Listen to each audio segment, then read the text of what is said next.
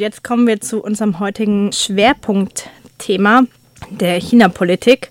Das war ja immer wieder ein Thema, vielleicht auch wenn ihr ab und zu in die Sendung reingehört habt bei Imi Aktuells, auch schon bevor Trump jetzt angekündigt hat, dass er die App TikTok verbieten will, mit der Begründung, dass da Daten von US-Bürgern an China weitergegeben würden oder werden könnten. Ich habe nur mal so als äh, Beispiel ein paar Schlagzeilen aus den letzten Tagen eigentlich nur rausgesucht wie gerade in Deutschland über China berichtet wurde. Die Wirtschaftswoche schreibt, fränkischer Weltmarktführer fürchtet chinesischen Technologieklau. Der Spiegel schreibt, China als Europas Systemrivale, die Sicherheit unserer Bürger steht auf dem Spiel. Die Bild schreibt, stoppt den Ausverkauf an China. Und die Deutsche Welle schreibt in einem Gastkommentar, nur Sanktionen stoppen China. Jetzt ist ja bei diesen ganzen Überschriften vielleicht die Verbindung, warum wir uns hier in einer antimilitaristischen Radiosendung damit beschäftigen, nicht so offensichtlich. Es geht jetzt nicht direkt um einen offenen Krieg. Aber ich würde sagen, so ein bisschen das Ziel von unserer Sendung oder warum wir uns heute damit beschäftigen, ist eben gerade zu zeigen, warum es auch aus antimilitaristischer Sicht unbedingt notwendig ist, eigentlich diese Außenpolitik ein bisschen genauer zu verstehen und eben auch zu sehen, was hat es dann doch mit Militär und Krieg im ganz klassischen Sinn zu tun. Und ich freue mich sehr, dass wir uns mit den Fragen hier nicht alleine beschäftigen müssen und da alleine dran arbeiten müssen, sondern dass wir zwei Gäste haben, die sich schon lange und sehr intensiv mit dem äh, Thema beschäftigt haben und uns da bestimmt viele spannende Punkte dazu sagen können.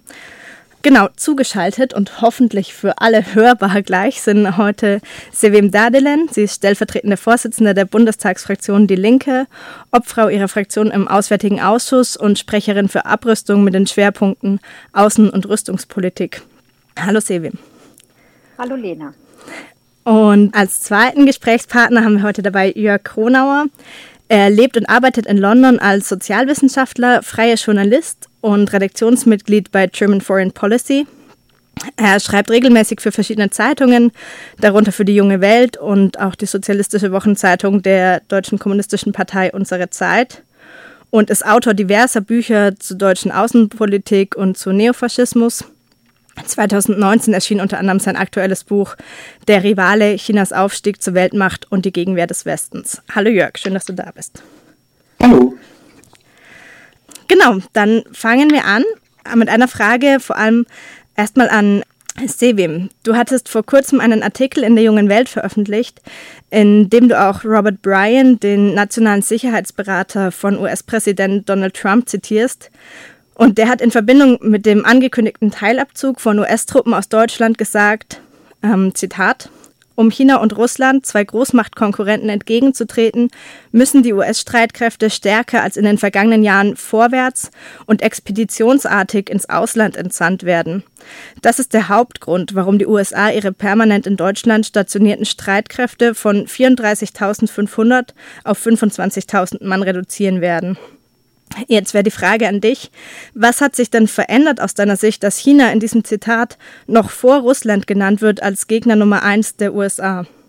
Ähm, ja, äh, das hat sehr viel zu tun ähm, damit, dass die USA ihre Vormachtstellung verlieren und deshalb sowohl die NATO als auch die Europäische Union und natürlich alle anderen Bündnisse, dass sie jetzt hier diese strategischen Interessen der USA vor allen Dingen auch äh, mit äh, verfolgen. Das Interesse der USA ist äh, vor allen Dingen hier die Einbindung Chinas in das westlich dominierte neoliberale Wirtschaftsmodell und äh, der Erhalt der US-Vormachtstellung.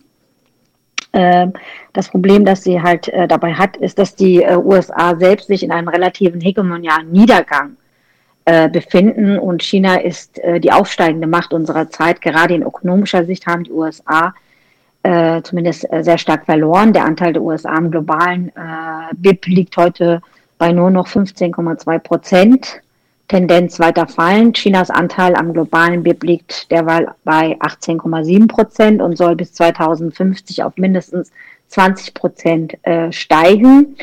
Und ähm, die äh, USA möchte diese Dominanz quasi äh, des Westens, äh, ähm, die auf einmal mit einem neuen globalen Player wie China eben in Frage gestellt wird, aus ihrer Sicht zumindest, äh, wird äh, bedroht und äh, diese Dominanz, äh, an der wird halt weiter festgehalten. Und dazu dient eben auch äh, die ganze, der ganze Aufmarsch, der Truppenaufmarsch auch im südchinesischen Meer. Und in diesem Zusammenhang ist eben auch dieser Truppenabzug und dieses Zitat zu sehen. Der mittlerweile pensionierte äh, General Ben Hodges hatte ja beim Warschauer Sicherheitsforum 2018 unumwunden auch erklärt, er gehe davon aus, dass die USA innerhalb der nächsten 15 Jahre einen neuen großen Krieg gegen China führen werden, einen großen Krieg gegen China führen werden. Und ähm, er war früher Befehlshaber der US-amerikanischen Truppen in Europa und hatte im Zuge seiner Kritik an den Plänen Trumps für diese Truppenreduzierung gerade erst äh, eben auch ähm, sehr offen dargelegt, äh, warum die deutschen Soldaten, also die amerikanischen Soldaten in Deutschland stationiert sind, nämlich nicht wie von vielen äh, Transatlantikern auch im Bundestag immer wieder Wehklagen zu hören ist, äh, um die Sicherheit Deutschlands zu verteidigen, sondern für sie selbst vor Ort sind. Und in diesem Zusammenhang muss man das auch sehen, dass wenn es eine Truppenverlegung gibt, äh, dass es halt äh, darum dient, strategische, geopolitische, neue Ziele quasi, neue Interessen auch zu bedienen. Und um nichts anderes geht es da. Vielleicht könnten wir gerade auf den Punkt, was du jetzt schon ein bisschen angesprochen hast, dass da ja auch äh, Deutschland ein Stück weit dran beteiligt ist oder diese Verschiebungen der hegemonialen Machtverteilung jetzt nicht nur die USA betreffen, sondern gerade auch Deutschland und Europa. Ähm, Jörg, vielleicht könntest du dazu noch ein paar Worte sagen. Also es gibt ja den, ähm, das Zitat von dem NATO-Generalsekretär Jens Stoltenberg in dem Bezug, der hat vor kurzem in der Welt am Sonntag gesagt, ähm, oder in einem Interview dort wird er zitiert, China kommt immer näher vor die Haustür Europas. Und weiter, ähm, der Aufstieg Chinas verändert fundamental die globale Machtbalance. Die NATO-Verbündeten müssen sich gemeinsam dieser Herausforderung stellen. Ähm, was für eine Machtbalance, also das äh, legt irgendwie nahe, dass davor was ausgeglichen war. Was für eine Art von Machtbalance ist das, die da angenommen wird? Ja, das sind, ähm, so würde ich es jedenfalls sehen, das sind wirklich globale Verschiebungen. Ähm, Seven hat es ja gerade schon äh, genannt, äh, die, äh, China steigt ökonomisch wirklich rasant und gewaltig auf, die USA fallen zurück, auch die Europäische Union fällt zurück in der äh, globalen, vom globalen Wirtschaftsgewicht her. Ähm, ja, und mit ökonomischem Einfluss, äh, der im Falle Chinas eben immer weiter wächst, ist natürlich letztlich auch dann ein gewisser politischer Einfluss verbunden. Und es ist jetzt tatsächlich so, das stimmt ja auch, ne, dass ähm, China unter anderem äh, eben durch den oder vor allem durch die Ausweitung seiner ähm, Handels- und Investitionsbeziehungen auch in Europa präsenter ist. Äh, über die neue Seidenstraße, also dieses gigantische Infrastrukturprojekt, ist sie unter ist China unter anderem in Griechenland inzwischen relativ stark präsent und damit kommt auch ein gewisses politisches Gewicht in Griechenland zustande. Das ist was, was nun wiederum für, sagen wir mal, die deutschen Eliten ähm, auch völlig neu ist. Denn man ist es ja gewohnt, äh, seinerseits, sagen wir mal, vor der Haustür Chinas zu operieren. Also dass Deutschland Einfluss hat in manchen südostasiatischen Staaten oder einen gewissen Einfluss auch hat in, sagen wir mal, ökonomischen Einfluss auch in Südkorea oder Japan. Das ist ja eine alte Tatsache. Also insofern ist es völlig neu, äh, ist es eine, eine, völlig alte Sache, dass sich äh, der deutsche Einfluss sozusagen auch vor der Haustür Chinas abspielt spielt. Nur mit dieser Verschiebung in den globalen Gewichten ist eben China jetzt auch vor der eigenen Haustür sozusagen spürbar. Das ist eigentlich erstmal ein völlig normaler Prozess. Und es ist ja, wenn man sich das mal aus einer größeren Distanz betrachtet, auch überhaupt nicht einsehbar, dass ein Land mit 1,4 Milliarden Menschen äh, keinen Einfluss haben soll äh, weltweit, äh, während ein Land mit 80 Millionen Menschen, nämlich die Bundesrepublik, sich diesen Einfluss anmaßt. Insofern würde ich sagen, das ist ein völlig normaler Prozess. Problematisch wird es nur dann, wenn die eigenen Eliten hier in Deutschland eben den Anspruch haben, in, äh, ihrem, in ihrem eigenen Umfeld sozusagen unumschränkt herrschen zu können. Und wenn sie dort keinerlei anderen Einfluss dulden, dann sind sie nämlich gezwungen, jeden anderen Einfluss rauszudrängen. Und dann sind sie auch gezwungen, äh, gegen China vorzugehen. Und dann kommen solche Sätze zustande wie der äh, von dem, dem Stoltenberg, dass man eben jetzt sich gemeinsam dieser sogenannten Herausforderung China stellen muss. Ja. Wer, denkt ihr, wir können noch mal ein bisschen zusammenfassen, was wären diese, die strategischen Interessen dieser Eliten, die du gerade genannt hast, oder welche Ziele sind da, die ähm, ähm, könntet ihr dazu, ähm, genau, ja. das nochmal formulieren? Also wenn ich da äh, noch mal ganz kurz darf, äh, Lena, du hast ja äh, quasi mit dem Begriff globale Machtbalance äh, den ähm, Jens Stoltenberg den NATO-Generalsekretär zitiert. Und da muss ich natürlich sagen, weder Donald Trump noch Stoltenberg noch der NATO geht es ja um eine Machtbalance, sondern es geht um die gnadenlose Aufrechterhaltung der Vormachtstellung des Westens unter der US-Führung, die durch eine multipolare Welt bedroht wird. Die Volksrepublik China demonstriert ja nachdrücklich einen alternativen Wirtschaftsweg und tritt ein für die Gleichberechtigung in den internationalen Beziehungen. Und diese Dominanz des Westens wird eben von China äh, aus ihrer Sicht sozusagen äh, in Frage gestellt. Und darum geht es hier. Die Konflikte um Hongkong, Taiwan oder auch im südchinesischen Meer äh, sind den USA Vorwand für diese Einkreisungspolitik auch gegenüber China. Ich meine, man muss sich mal diese Zahlen anschauen. Wir haben 375.000 US-amerikanische Soldaten im asiatisch-pazifischen Raum, die sich dort befinden. 60 Prozent der gesamten US-Kriegsflotte operiert dort. Und gerade erst fand jetzt ein umfangreiches gegen äh, China gerichtetes US-Manöver im Pazifik statt. Die US-Militärpräsenz im äh, südchinesischen Mil äh, äh, Raum mit den Flugzeugträgern äh, USS Nimitz, USS Ronald Reagan zusammen mit Flugzeugträger, Kampfgruppen, Lenkwaffenkreuzern, Lenkwaffenzerstörern und Jagd-U-Booten das ist alarmierend. Also es geht hier nicht um eine Balance. Und dazu kommt ja auch noch die Zahlen der Aufrüstung. Äh, China hat zum Beispiel Militärausgaben im vergangenen Jahr auf umgerechnet 266 Milliarden US-Dollar gehabt. Das entspricht ungefähr einem BIP von 1,9 Prozent. Äh, und äh, das steht ja im Verhältnis zur quasi Hochrüstungspolitik der USA, die 732 US-Dollar Milliarden ausgegeben hat, also die höchsten Militärausgaben der Welt hat und äh, alleine dreimal mehr als äh, China. Das entspricht einem BIP von 3,4 Prozent. Und hinzu kommen noch einmal, dass die Militärausgaben der 29 NATO-Mitgliedstaaten bei einer Billion US-Dollar liegen, also 1035 Milliarden US-Dollar. Das ist viermal mehr als das bei äh, China. Und dann kommt hinzu, was die USA auch betreibt, eben nicht um eine Machtbalance zu erhalten, sondern um die Vormachtstellung zu sichern dass sie die regionalen Verbündeten der US-Amerikaner äh, aufrüstet. Also Japan zum Beispiel äh, mit äh, letztem Jahr 47,6 Milliarden ausgegeben hat für das Militär, Südkorea 43 Milliarden, Australien 25 Milliarden, Indien, das zum Erzfeind Chinas äh, aufgebaut wird von den USA, äh, aber auch teilweise auch von der Europäischen Union, 71 Milliarden Dollar auf Platz drei äh, bereits Russland überholt hat bei den weltweiten Rüstungsausgaben. Und, ähm, und Taiwan wird auch aufgerüstet mit 11 Milliarden Dollar, massiv. Und äh, äh, auch äh, wird die militärische Zusammenarbeit mit den USA äh, intensiviert.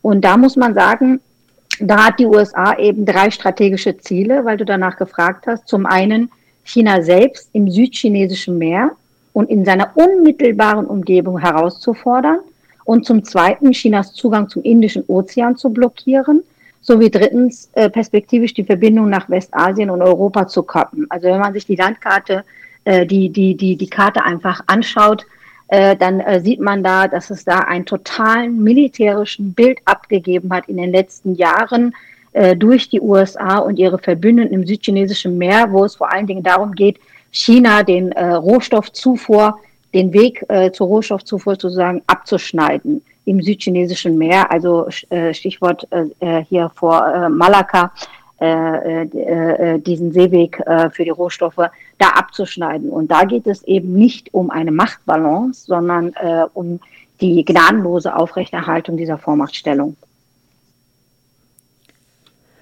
Wenn man sich jetzt diese strategischen Ziele, die du ja gerade sehr klar benannt hast und auch die Hochrüstungspolitik, die ja wirklich äh, sehr erschreckend ist, wenn man sich die Zahlen anguckt, anschaut, wie groß würdet ihr denn die Gefahr einschätzen, dass es tatsächlich zu einer militärischen Eskalation in einem größeren Maßstab kommt? Das ist immer eine, schwierige Frage. Ähm, also Sabine hat ja gerade schon den Ben Hodges zitiert, ne, der gesagt hat, in den nächsten 15 Jahren wird es zu so einem Krieg kommen. Ähm, es gibt US-Wissenschaftler, also Politikwissenschaftler, die sich der Sache anzunähern versucht haben.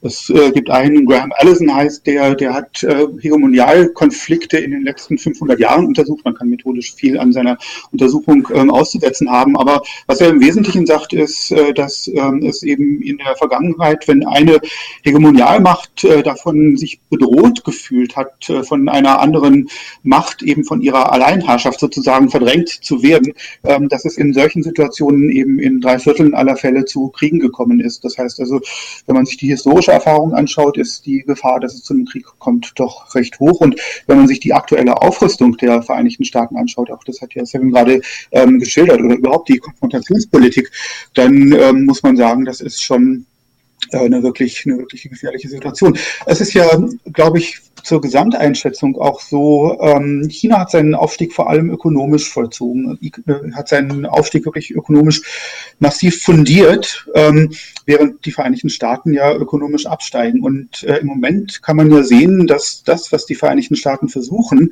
das ist, chinesische Spitzenunternehmen kaputt zu machen, wie Huawei zum Beispiel, aber auch andere aus dem Hightech-Bereich. Und das macht man natürlich genau dann, wenn man nicht mehr in der Lage ist, mit solchen äh, Unternehmen, solche äh, Unternehmen ökonomisch nieder zu konkurrieren, dann muss man eben in dem Fall zu ökonomischer Gewalt, nämlich zu Sanktionsmaßnahmen, zu ähm, Handelssperren und Ähnlichem greifen.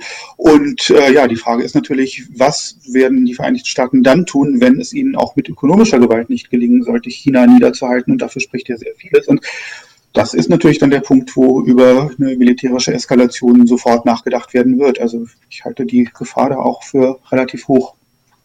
Also ich muss dem zustimmen von Jörg. Ich äh, sehe die Gefahr auch als äh, sehr hoch an. Äh, wenn man sich diesen Aufmarsch da im südchinesischen Meer anschaut, äh, zu den Machtprojektionsmitteln der USA gehören ja global auch äh, mindestens die 800 Militärbasen, die sie überall auf der Welt haben. China hat ja dagegen nur einen einzigen ausländischen Stützbund in Djibouti am Horn von Afrika wo aber auch die USA schon mit 4000 Soldaten ihre größte Militärbasis in Afrika haben. Also insofern, äh, da ist ja David gegen Goliath, muss man sagen, aus militärischer Sicht. Und ähm, wie hoch die Kriegsgefahr ist, zeigt auch der jüngste Konflikt zwischen Indien und China im Himalaya-Gebirge, bei dem hierzulande ja äh, in Deutschland ohne großes Federlesen ja sofort wieder mal die Volksrepublik China äh, verantwortlich gemacht wurde also diese einseitigen Schritte der hindu-nationalistischen Regierung unter der, äh, unter der indischen Volkspartei von Premier Modi äh, wurden nicht erwähnt oder als irrelevant für den Konflikt skizziert. Dabei sind sie aber maßgeblich gewesen, äh, die, die, die diese gemeinsame Kontrolllinie halt ähm, dort auch verändert haben mit einem groß angelegten Militärstraßenbauprogramm diesen Status quo an der de facto Grenze halt in Frage gestellt haben. Und ermutigt wird China, äh, Indien hier ganz einfach von US-Präsident äh, Donald Trump und, äh, und soll auch, wenn es nach Washington geht, eine besondere Rolle eben bei dieser US-Einkreisungs- und Herausforderungsstrategie gegenüber China spielen. Und entsprechend hat ja Trump auch den jüngsten indisch chinesischen Grenzkonflikt als Teil der globalen Aggression Chinas bezeichnet und viele transatlantisch orientierten Thinktanks, Stiftungen, auch in Deutschland, haben ja sofort eins zu eins dieses Wording und diese, diese, ähm, diese Einordnung so übernommen. Und im US-Verteidigungsministerium rechnet man, rechnet man längst damit, dass, es, äh, dass ein großer Krieg mit China unvermeidlich sein wird, selbst wenn damit der Einsatz von Atomwaffen droht. Also die USA arbeiten nach ihrer Aufkündigung des internationalen Abrüstungsvertrags ENF an der Modernisierung ihrer Atomwaffen, auch denen, die in Deutschland in rheinland-pfälzischen Büchel stationiert sind. Und es geht ihnen darum, um den Ausbau von Erstschlagkapazitäten und Zweitschlagsverhinderungsmöglichkeiten. Und hier werden dazu äh, diese sogenannten Mini-Nukes entwickelt mit einer Sprengkraft von Atom, also der Atombomben von Hiroshima und Nagasaki und ähm, an das wir jetzt dieser Tage auch erinnern. Äh, und äh, insofern äh, muss man wirklich äh, sagen, das ist kein Hirngespinst, das ist auch keine Panikmacherei oder sowas, sondern diese Kriegsgefahr ist sehr real und sie ist einfach sehr groß. Jetzt hattet ihr viel über ähm, Indien gesprochen als einen wichtigen Akteur da drinnen auch. Welche anderen äh, wichtigen Akteure gibt es, die, die dort wichtig sind und wie verhält sich da die NATO? Ich denke, ein wichtiger Punkt ist, wird gerne übersehen, ist Australien. Das klingt immer so nach Down Under, ganz weit weg, aber das Ding ist, wenn man sich mal die Landkarte anschaut, äh, Australien ist das Land, das wirklich direkt südlich von dem ganzen großen Konfliktgebiet, südchinesisches Meer, Südostasien, Ostasien liegt und natürlich ein äh, absolut westlicher Staat ist, äh, einfach schon von, von seiner ganzen Geschichte her. Ähm, Australien ist ein Land, das äh, im Moment seit einigen Jahren schon wirklich auch hart rechts reagiert wird. Der aktuelle ähm, Premierminister der Scott Morrison wird in der Region gelegentlich auch als Australian Trump bezeichnet, also äh, als australischer Trump, Trump und das äh, entspricht seiner Politik auch tatsächlich. Und die australische Regierung treibt seit einigen Jahren eine wirklich hart antichinesische Politik. Sie dient den Vereinigten Staaten unter anderem auch militärisch als, ähm, sagen wir mal, Sprungbrett in Richtung China über US-Stützpunkte in Australien, die in Darwin im Norden Australiens etwa ausgebaut werden. Australien selbst beteiligt inzwischen auch an US-Manövern im südchinesischen Menschen mehr. Man muss sich das klar machen. Das wäre so ungefähr so, wie wenn jetzt, ähm, sagen wir mal, äh, Russland und China äh, mit Flugzeugträgern Manöver vor der Ostseeküste, vor der deutschen Ostseeküste machen würden. Also das ist so die, der äh, Stellenwert, den, den das hat. Ähm, Australien ist da sicherlich eine ganz wichtige Nummer, ist auch sonst in den Auseinandersetzungen mit China vorgeprescht. Etwa ähm, beim Verbot von Huawei war Australien der erste Staat, der das gemacht hat.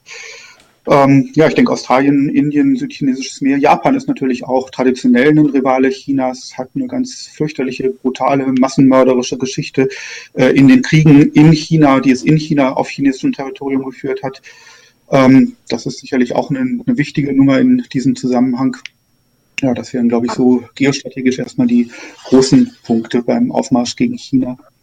Genau, aber ähm, ergänzend möchte ich nur, also Japan, Australien, äh, Taiwan, Südkorea und genauso ist es ja äh, diese Länder, womit, äh, mit denen China ja seit Jahren rund um das südchinesische Meer Territorialstreitigkeiten hat. Und äh, wo es um Erdgas und Erdölvorkommen oder Fischereiaktivitäten gibt, da gibt es halt die Staaten Brunei, Indonesien, Malaysia, Philippinen und Vietnam. Und da ist ganz klar auch USA mit am Einmischen sich äh, äh, und äh, stellt sich explizit auch immer hinter diese Staaten und ihre Interessen und sabotiert natürlich damit auch die ganzen Bemühungen vor Ort um Frieden und Stabilität und äh, zündelt dort. Also insofern sind selbst diese kleinen Staaten sind, äh, also kleine in Anführungsstrichen, äh, sind ähm, wichtig in diesem Kontext, weil diese Politik der Nadelstiche sind nicht nur die Sanktionen, sind nicht nur das äh, militärische eigene Bild ab dort im südchinesischen Meer, sondern eben auch das Zündeln durch diese Territorialstreitigkeiten äh, mit äh, den äh, Kontrahenten quasi von China. Das hat äh, genauso eine Rolle zu spielen.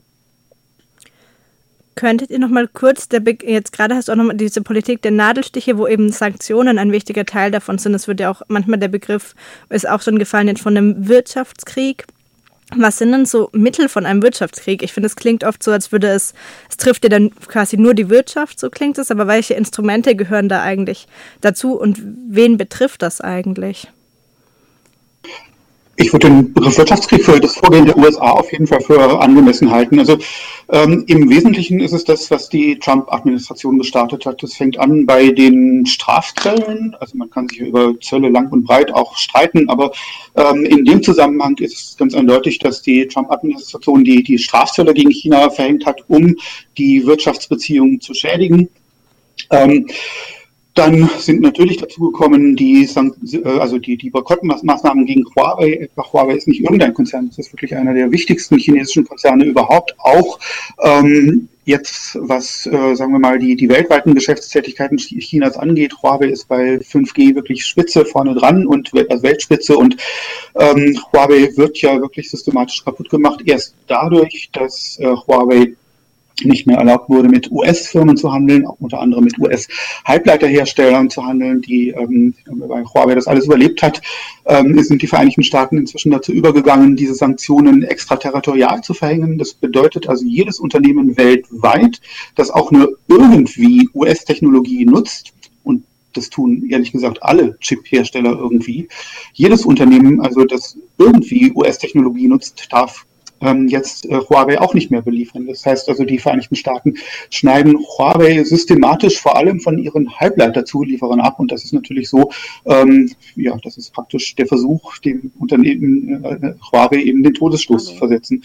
Es gibt weitere Sanktionen gegen Huawei die ähm, äh, gegen andere chinesische Unternehmen, die inzwischen immer weiter ausgebaut werden und worauf die Vereinigten Staaten abzielen, das ist letztlich ein sogenanntes Decoupling. Decoupling bedeutet erstmal nur Entkopplung. Das heißt also, sie zielen darauf ab, letztlich die ähm, ökonomischen Bindungen zwischen China und möglichst vielen anderen Staaten zu zerschlagen, vor allem zu ihnen selbst und zu den westlichen Ländern und auf die Weise soll eben China dann ökonomisch isoliert werden. Das ist sozusagen das Vorgehen der Vereinigten Staaten beim Wirtschaftskrieg gegen China. Ob das gelingt, ähm, das ist natürlich eine völlig andere Frage. Das wird man sehen müssen.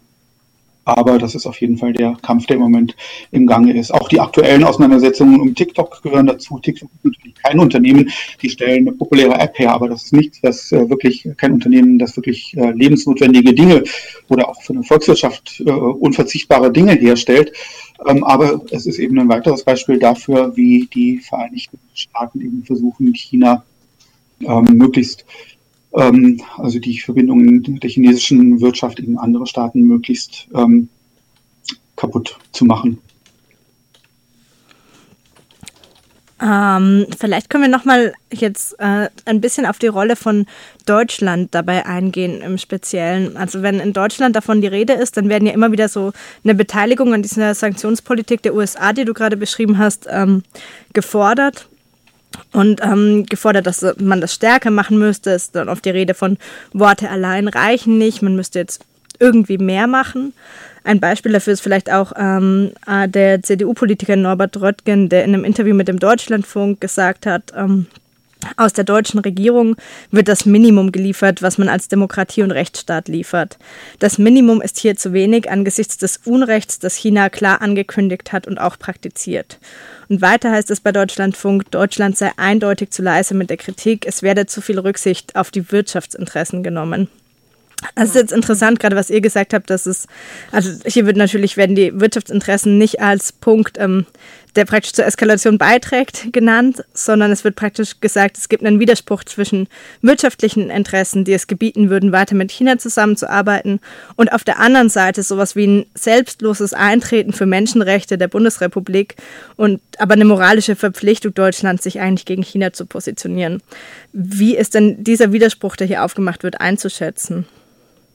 Ich würde sagen, da ist überhaupt kein Widerspruch. Also Norbert Röttgen beschreibt hier das Vorgehen ähm, beispielsweise gegenüber Saudi-Arabien oder eben äh, zu den Vereinigten Arabischen Emiraten, wo tatsächlich äh, Menschenrechte, Menschenrechtsschutz, äh, Rechtsstaatlichkeit oder überhaupt ansatzweise Demokratie in diesen monarchistischen Diktaturen überhaupt keine Rolle spielt und weil man dort wegen beispielsweise Rüstungsgeschäften oder anderen Geschäften eben dort mit der Kritik sich äh, zurückhält. Aber die Volksrepublik China ist äh, mit einem Handelsvolumen von 206 Milliarden Euro im Jahr äh, 2019 hier das vierte Jahr in Folge Deutschlands wichtigster Handelspartner, deutlich vor den USA, die mit äh, 190 Milliarden auf Platz drei liegen.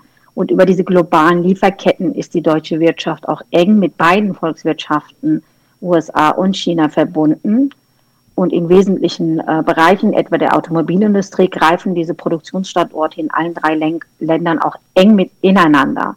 Und deshalb liegt es auch auf der Hand, dass es nicht im Interesse der Menschen in Deutschland, also nicht nur der Wirtschaftsverbände, sondern der Menschen in Deutschland sein kann, äh, sich in den von äh, US-Präsident Donald Trump forcierenden Wirtschaftskrieg gegen China hineinziehen zu lassen. Zu Recht warnen hier die Vertreter deutscher Wirtschaftsverbände, vor hohen Kosten dieses Wirtschaftskriegs für die deutsche Wirtschaft und damit auch für die Bevölkerung in Deutschland. Und Jörg hat es ja gerade angesprochen, ein herausragender Fall ist hier dieser Versuch der US-Regierung, den Telekommunikationsausrüster Chinas Huawei äh, weltweit vom 5G-Netzausbau auszuschließen. Jetzt hat äh, die ganzen Pro-Wirtschaftskriegsbefürworter äh, haben es ja geschafft, in Großbritannien und Frankreich das jetzt auszuschließen. In Deutschland werden immer mehr die Stimmen laut. Äh, ich schließe das nicht mehr aus, äh, dass man sich da anschließen wird. ähm, in den USA hat jetzt äh, US-Präsident Donald Trump den Zwangsverkauf von TikTok, dieser Internetplattform quasi, gedroht, diesen Verkauf gefordert. Und einige Industrieländer sind USA bereits bei Huawei gefolgt. Ich schließe nicht aus, dass sie jetzt auch bei TikTok das folgen. Und auch in Deutschland gibt es eben diese transatlantische Lobby, die auf diesen Ausschluss von diesen äh, Spitzenfirmen aus China hinarbeitet. Und ähm, diese Telekommunikationsanbieter befürchten hohe finanzielle Verluste und Zeitverzug, sollte beispielsweise Huawei vom Ausschreibungsverfahren ausgeschlossen werden. Und ich finde das interessant, äh, was äh, für Argumente gegen Huawei eigentlich jetzt immer vorgebracht werden. Also ähm, ich kann staatliche Einflussnahme bei Huawei nicht ausschließen. Nachgewiesen hat es bisher niemand. Was wir allerdings dagegen äh, dank äh, dem Whistleblower Edward Snowden aber wissen, ist, dass äh, die US-Konzerne äh, ein globales Abhörprogramm äh, hier der US-Geheimdienste in dieses äh, Abhörprogramm eingebunden sind. Und ich finde, Huawei sollte mit denselben sicherheitspolitischen und auch Qualitätsmaßstäben gemessen werden, wie beispielsweise eben US-amerikanische Konzerne. Und ähm, vielleicht nochmal zurückzukommen an Norbert Röttgen, dieses äh, Eintreten für Menschenrechte und das Anprangern von Menschenrechtsverletzungen in China ist hier wirklich rein instrumentell zu verstehen. China hat sich in den vergangenen Jahrzehnten von der verlängerten Werkbank der Welt zu einer souveränen Wirtschaftsmacht und zu einem, ja, muss man sagen, Hochtechnologie-Rivalen des Westens etabliert und entwickelt. Und diese staatsinterventionistische Wirtschaftspolitik aber äh, hat es dazu geführt, dass in äh, China selbst laut der Weltbank über 680 Millionen Menschen aus der bittersten Armut geholt worden sind. Also schätzungsweise sind es eigentlich 800 Millionen, aber laut offizieller Statistik von der Weltbank 680 Millionen, im Gegensatz etwa zum pro-westlichen Nachbarn China, äh, Indien. Und China hat die größte Mittelklasse der Welt. Und wenn man nach Angaben des globalen Reichtumsberichts der Schweizer äh, Bank Credit Suisse gibt es mittlerweile in den USA mehr Arme als in dem in, äh, früheren Entwicklungsland China. Und ähm, wenn jetzt äh, sich aber die USA durchsetzen, dass die, dass die Chinesen sich unterwerfen sollen unter das westliche neoliberale Wirtschaftsmodell, in dem der Markt angeblich alles reguliert und richtet, da muss man wissen, dass das gravierende Folgen für hunderte Millionen Menschen in China haben kann und haben wird, deren soziale Menschenrechte verletzt werden. Und weil eben diese staatsinterventionistische Wirtschaftspolitik es möglich gemacht hat, eben so viele Menschen aus der Armut zu holen. Und das soll halt China unterlassen, soll diesem neoliberalen Wirtschaftsmodell folgen. Und das hätte natürlich dann diese verheerenden Folgen. Äh, also Stichwort, welche Folgen hätte so ein Wirtschaftskrieg? Das hätte verheerende Folgen für Millionen Menschen in China, aber es hätte auch verheerende Folgen für die Menschen in Deutschland und in Europa. Du hast jetzt gerade schon mal angesprochen, was wäre eigentlich das Interesse auch einer deutschen Bevölkerung da drin? Warum hat auch die deutsche Bevölkerung kein Interesse an einer Eskalation dort? Vielleicht wäre das noch ein Punkt, den wir zum Abschluss kurz andiskutieren könnten. Zumindest was wären dann Perspektiven oder Positionierungen, die man aus antimilitaristischer Sicht ähm, welche Forderungen müssten jetzt gestellt werden in dieser Frage in Deutschland? Was sind da sinnvolle und wichtige Positionen? Ich würde denken, ähm, im Interesse keiner Bevölkerung kann es sein, äh, dass die internationale Lage eskaliert und dass ein Krieg droht. Von daher ist das eine Sache, die ist im eminenten Interesse jeder Bevölkerung, das erstmal zu vermeiden. Ähm, wenn man sich das Verhältnis zu China anschaut, ich denke, es ist ein historischer Prozess, dass China einfach wieder stärker geworden ist. Wenn man sich mal die Weltgeschichte anschaut, die letzten 2000 Jahre und die chinesische Perspektive ist eine völlig andere. Das ist ein Jahrtausende altes Reich, ne? nicht ein Land, äh, das gerade mal 150 Jahre auf dem Buckel hat, wie äh, eben die Bundesrepublik mit äh, allen Brüchen, also Deutschland mit allen Brüchen. Ähm, wenn man sich die historische Perspektive mal anschaut, ist es völlig normal, dass China mit seiner Riesenbevölkerung auch einen angemessenen Teil des, der globalen Wirtschaftsleistung eben produziert, ähm, eben auch einen angemessenen Teil des globalen Reichtums für sich beansprucht und auch einen angemessenen Teil des globalen Einflusses für sich beansprucht. Und das würde ich sagen, das ist ein historischer Prozess, den kann man nur mit Gewalt aufhalten, aber man kann natürlich auch anders rangehen und man kann sagen, man gestaltet ihn. Und das wäre das, was meiner Ansicht nach im Interesse auch der deutschen Bevölkerung ist, nämlich einen großen Konflikt mit dieser wirklich starken Macht China zu verhindern und dafür zu sorgen, dass die Lage nicht eskaliert. Und das eben kann man gerade tun mit ähm, politischen Mitteln. Das heißt also, das wäre etwas, was sicherlich im Interesse der deutschen Bevölkerung sein müsste. Also, ähm, wenn ich dazu auch was äh, sagen darf, ähm, China ist kein Gegner Europas und China ist auch keine Bedrohung für Europa. Im Gegenteil, die Volksrepublik China sieht Europa ebenso wie Russland als einen starken Pol in einer multipolaren Welt. Anders als es übrigens die EU getan hat, die in ihrem Strategiepapier noch äh, davon gesprochen hat ähm, äh, im, im vergangenen Jahr, äh, dass China ein Konkurrent sei, ein Systemrivale. Also davon spricht zum Beispiel China gar nicht, sondern China setzt auf eine multipolare Weltordnung. China sagt auch immer wieder, sie sind für den internationalen Frieden, äh, verpflichten sie sich und deshalb möchten sie internationale Beziehungen auch so führen. Insofern äh, müssen wir uns gegen diese Feindbildkonstruktionen und gegen die Propaganda gegen China stellen, aus meiner Sicht, besonders aus antimilitaristischer Sicht, und gegen diese völkerrechtswidrigen, einseitigen Sanktionen aufstehen und diese ablehnen, also diesen Wirtschaftskrieg, äh, diese Zwangsmaßnahmen wie TikTok-Verkauf, äh, Huawei-Ausschluss und so weiter und äh, eben diese, diese militärischen äh, Maßnahmen. Ähm, und ähm, Deutschland sollte weiterhin eine konstruktive Zusammenarbeit mit China suchen, insbesondere in den Bereichen globale Armutsbekämpfung, bei der Bekämpfung des Klimawandels und im Sinne natürlich auch globaler Abrüstung. Ja, Abrüstungsmaßnahmen treffen und das vertiefen. Und selbstverständlich müssen auch Menschenrechtsverstöße, fehlende bürgerliche Rechte, die Entwicklung des Rechtsstaats kritisch angesprochen werden. Allerdings eben nicht mit einer alten kolonialen Attitüde, das ist es, was ich immer bemerkt habe, wenn ich in, also mit äh, Politikern aus China gesprochen habe oder als ich äh, äh im November 2018 da war. Ähm, selbst wenn sie selbst diese Missstände in ihrem eigenen Land kritisieren, sind sie allergisch gegen die Belehrungen aus dem Westen. Äh, und äh, vor allem deshalb, äh, weil sie diese äh, Angriffe auf die territoriale Integrität Chinas ähm, durch die Unterstützung von Unabhängigkeitsbewegungen zum Beispiel äh, klar auch als einen ja, kolonialen äh, Angriff halten, aufgrund auch der bisher nicht ansatzweise aufgearbeiteten kolonialen Vergangenheit Deutschlands, äh, zum Beispiel in, äh, in China. Bis heute ist das ja nicht aufgearbeitet worden. Bis heute gibt es nicht eine einzige Entschädigungszahlung beispielsweise oder säumen unsere Straßen immer noch äh, mit Namen oder Denkmäler von Verbrechern diese kolonialistischen Massaker, die Deutschland begangen hat in China. Und deshalb finde ich es absolut nachvollziehbar, wie dort teilweise reagiert wird. Und ich find, würde mir wünschen, dass man, wenn man Kritik äh, ausübt, konstruktiv im Sinne einer Lösung des Konfliktes macht und nicht mit dem Ziel, äh, Konflikte zu verschärfen. Und ich muss sagen, ich war wegen der Umfragen eigentlich ziemlich äh, also froh, dass äh, Umfragen zufolge die Zahl derjenigen, die in Deutschland gute Beziehungen zu China äh, einfordern, ja massiv gewachsen ist. 2019 hatten noch 50 Prozent gesagt, dass enge Beziehungen zu den USA wichtiger seien als zu China. Inzwischen sind es nur noch 37 Prozent.